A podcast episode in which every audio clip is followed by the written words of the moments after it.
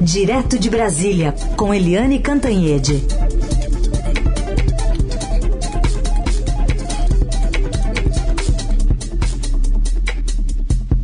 Oi, Eliane, bom dia.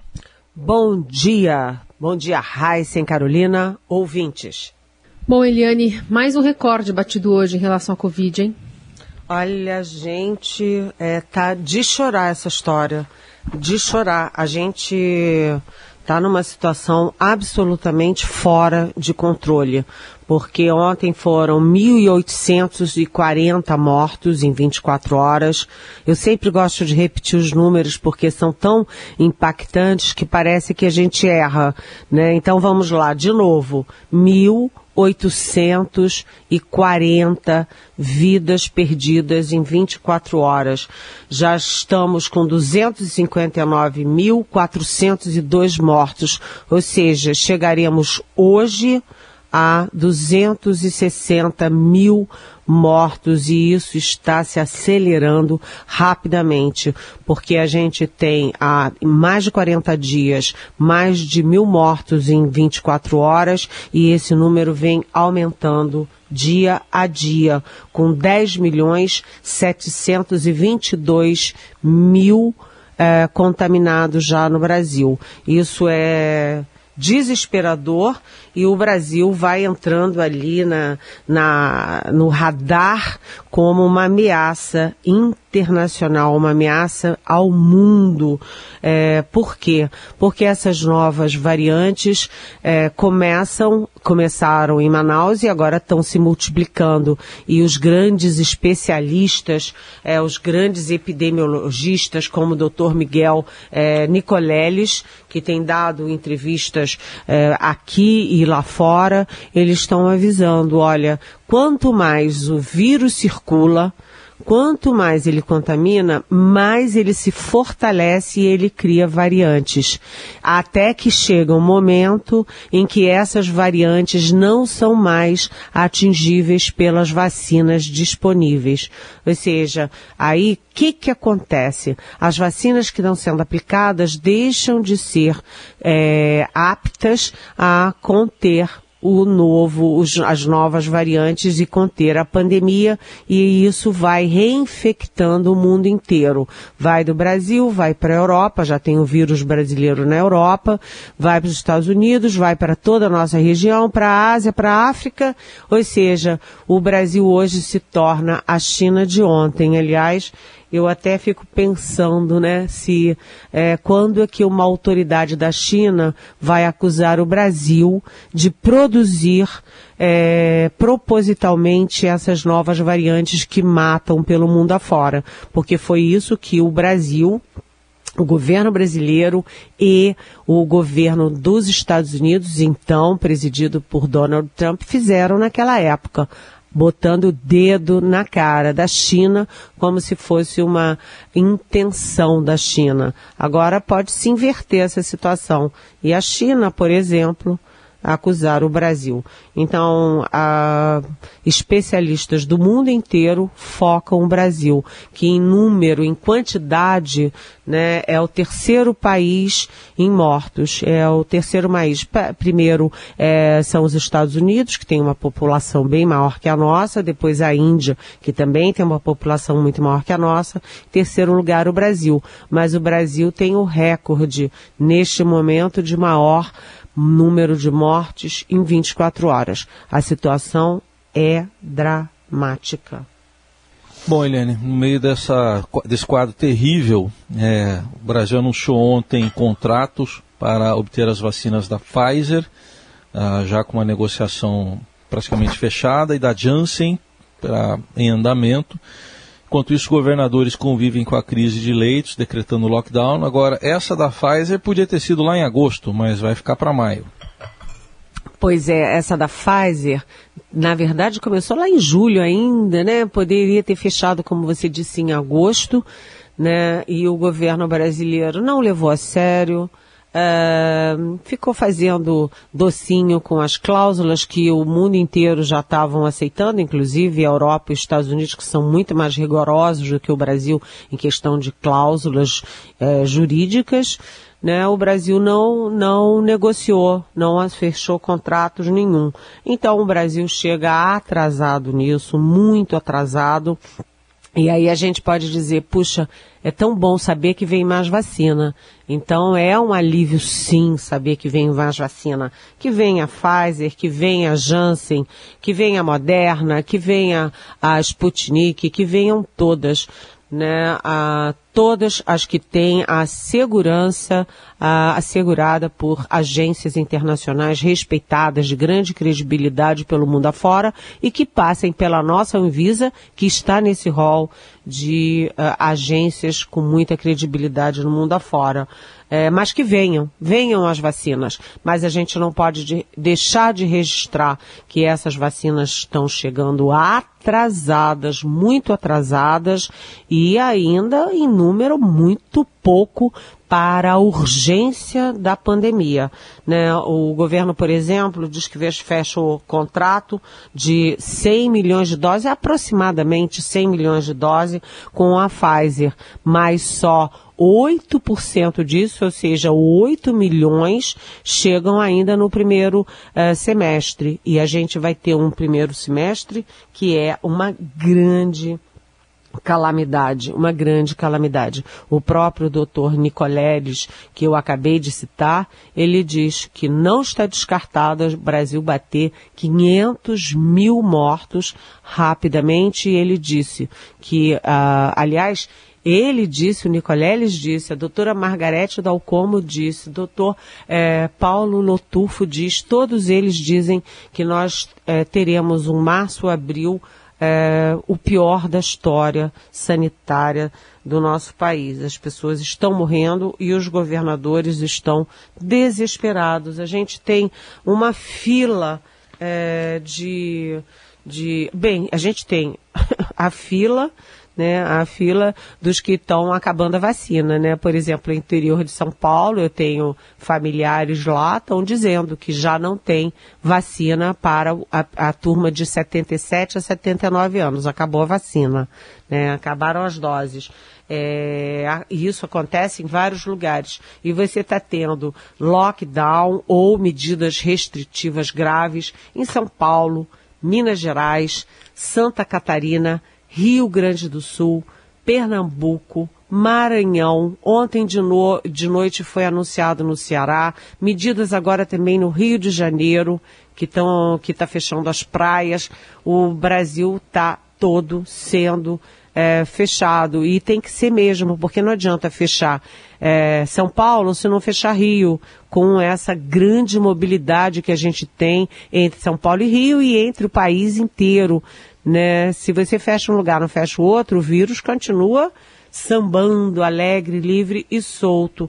Então, a situação é muito grave e isso significa tem um impacto enorme nos sistemas de saúde público e privado e até no sistema funerário do país.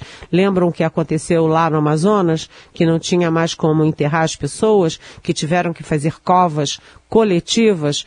É, é, é um risco, é um risco. A gente está conversando com a Eliane Cantanhede, direto de Brasília, falando sobre os assuntos importantes e a pandemia, né, praticamente inunda o noticiário, especialmente com os resultados que a gente tem tido, número de óbitos, internações, UTIs lotadas, lockdown, fase vermelha, roxa, preta.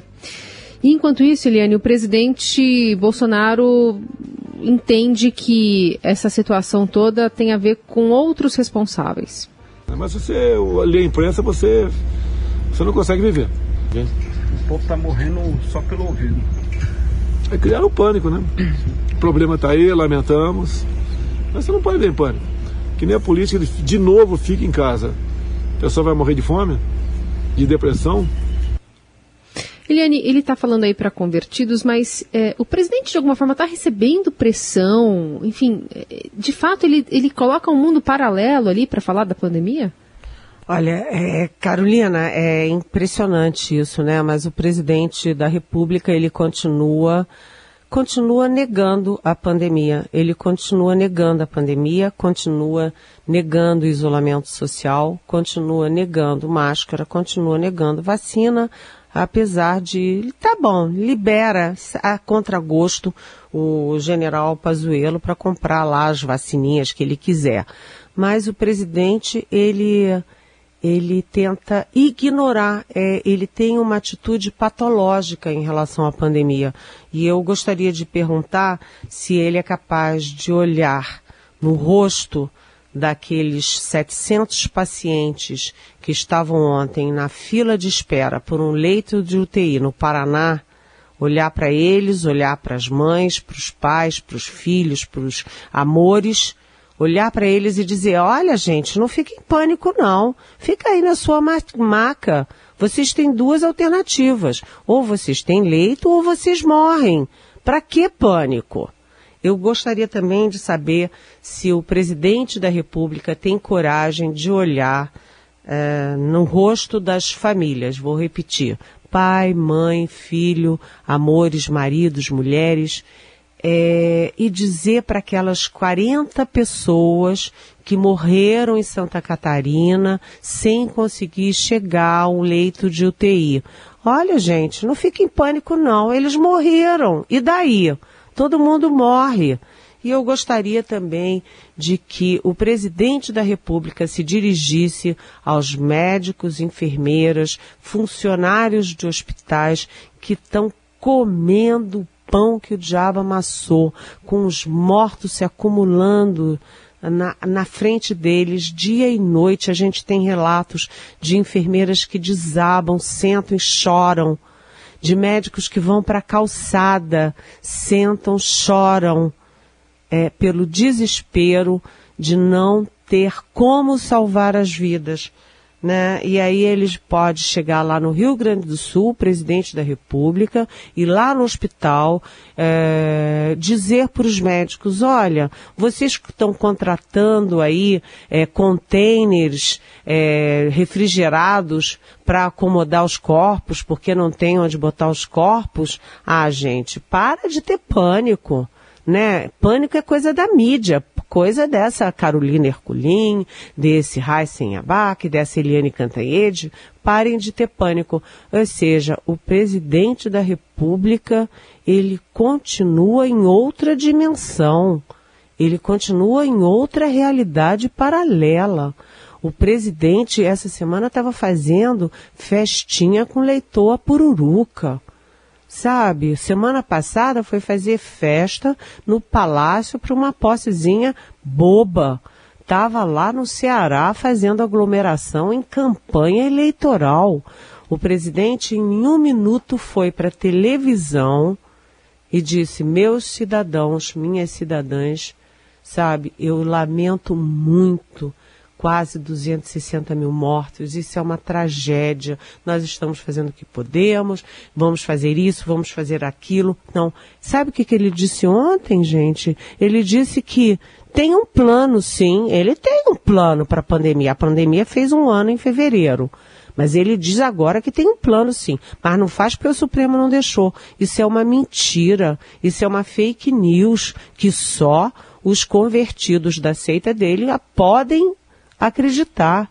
Isso é uma inverdade, a verdade é que falta governo. Então, é, ontem, inclusive, ele nem, mesmo que ele quisesse ir para a televisão, ele não convinha ir, porque ontem já teve panelaço em várias capitais do Brasil, inclusive em São Paulo. Então, é, o Brasil está é, tá desmantelando por um lado, aliás, ontem é, perdeu a sua condição de ser uma das dez maiores economias do mundo. O Brasil não está mais entre as dez maiores economias do mundo. E o presidente da República disse que o resultado do PIB, a queda de 4,1%, foi até bacana. E é, diz, olha, esse negócio aí de pandemia é só pânico. Ou seja, ele continua na toada da gripinha, uma gripinha assassina e que está piorando. Aliás, Eliane, você citou aí a desistência do presidente ir à rede de rádio e TV e, e houve panelaço. O nosso ouvinte, a Gláucia, de Campinas, está te perguntando sobre isso, né, sobre esse cancelamento do pronunciamento está dizendo que teve panelaço e ela quer saber se podemos crer que a pressão popular dos prefeitos, também dos governadores, está surtindo efeito sobre o governo na condução da desastrada condução desastrada da pandemia ou seria otimismo demais pensar nisso diante aí do cancelamento do pronunciamento? É o que ela está perguntando. Oi, Gláucia, bom dia, bem-vinda. Você sabe, Gláucia, que ontem mesmo eu estava lendo uma carta que, na verdade, tem um tom de manifesto da PUC de Campinas eh, falando sobre a situação na região. Campinas, que é a maior cidade, é, a maior cidade, a principal cidade do interior de São Paulo. Ontem eu citei aqui, né, nessa situação dramática, né, e, e olha, minha solidariedade, minha profunda solidariedade com vocês e com o nosso Brasil todo. Mas sim, Gláucia, o, a boa notícia nisso tudo é que as instituições são capazes de reagir. Então você tem é, uma uma passividade, uma, uma paralisia do governo federal que é espantosa e até criminosa, mas você tem o Supremo Tribunal Federal ativo, cobrando providências, é, acompanhando, monitorando. Você tem o Congresso Nacional também. Olha, o presidente da Câmara e do Senado foram eleitos é, com o apadrinhamento do presidente Bolsonaro, mas o Congresso nessas horas é suscetível à prisão popular ele também está agindo, também está pressionando, também tomou é, decisões na área de vacinas. Você tem uma opinião pública é, que é exigente, que está que tá antenada. Você tem uma mídia que é muito forte, muito trabalhadora, e eu vou elogiar aqui meus colegas, a mídia brasileira tem sido incansável nesse processo todo. Você tem as entidades médicas muito ativas, 45 entidades médicas se mobilizando para condenar a postura do presidente contra as máscaras. Você tem os governadores, os prefeitos, ou seja, é, o Brasil está vivendo uma fase assim: deixa o presidente para lá e vamos cuidar de salvar vidas. E com esse tipo de ação, eles acordaram o Ministério da Saúde. O Ministério da Saúde está sendo obrigado, sim, a fazer o que tem que fazer, comprar as vacinas. Gláucia, a boa notícia é que a democracia existe no Brasil e que a democracia, com todos os defeitos, funciona. Eliane, outro assunto para a gente tratar aqui foi o Senado, que ontem aprovou em primeiro turno, hoje deve ir para o segundo, aquela proposta de emenda à Constituição, conhecida como PEC emergencial, prevê uma série de medidas aí que podem ser adotadas em caso de descumprimento de teto de gastos, regra que limita ali o aumento dos gastos da União à inflação do ano anterior. E a gente quer saber o que, que saiu dessa proposta, o que, que deve entrar em discussão hoje na segunda votação.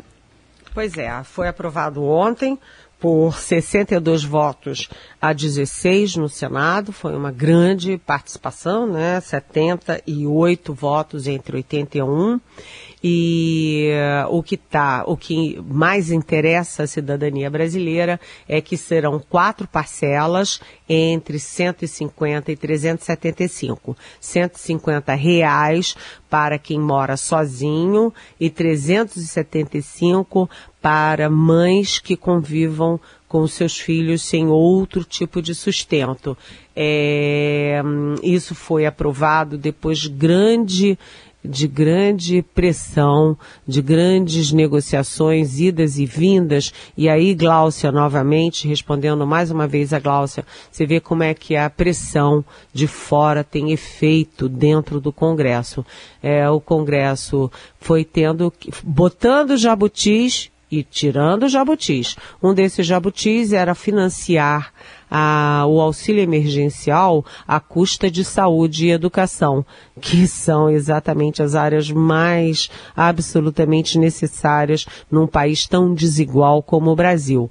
E aí, pela pressão, retiraram isso. Depois também houve uma pressão uh, de última hora das lideranças partidárias para incluir, porque nessa PEC eles estão fazendo o seguinte: é, os 40, até 44 bilhões para auxílio emergencial, isso fica fora do teto constitucional, ou seja, o governo vai poder estourar o teto em até 44 bilhões para bancar o auxílio emergencial. E aí lideranças partidárias queriam incluir também o Bolsa Família.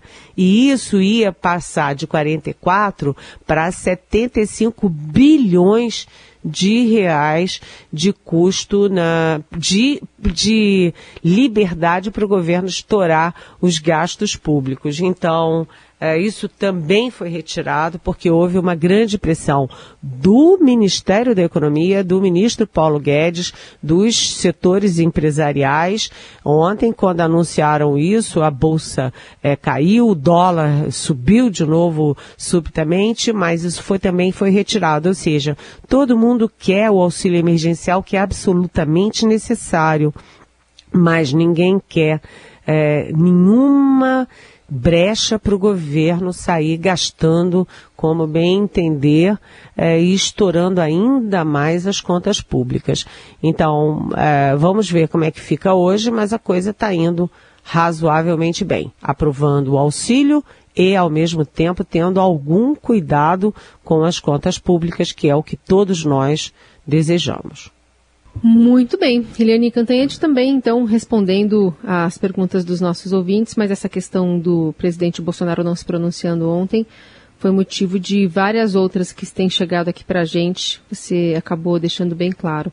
Só para concluir, Eliane, não sei se dá para a gente comentar rapidinho a pergunta do Daniel, perguntando sobre os estudantes e professores que agora têm que se comportar como cordeirinhos, concordando com o governo? Olha, Daniel, professores e estudantes jamais poderão ser é, cordeirinhos. Isso é incompatível com a inteligência, com o aprendizado, com a preparação para a vida, com a independência do pensar. Então, não, não, Daniel, não pode. Ontem você certamente está se referindo a isso, mas dois professores do sul do país foram punidos por fazerem críticas ao presidente Bolsonaro. Um desses professores coordenava um projeto justamente de monitoramento das ações do governo na pandemia. Né? Ele queria, por exemplo, saber é, se tantas mortes no Brasil, se muitas delas não poderiam ser evitadas. E aí ele criticou o governo e foi punido. Punir professor por opinião por trabalhos científicos, por manifestações de é, solidariedade aos, aos brasileiros, realmente a gente tem que ficar de olho. Foi ótimo você trazer isso aqui. Não, ditadura nunca mais, liberdade para os professores sempre. Eliane Cantanhede, obrigada pela participação de hoje. Amanhã tem mais. Amanhã tem mais. Beijão.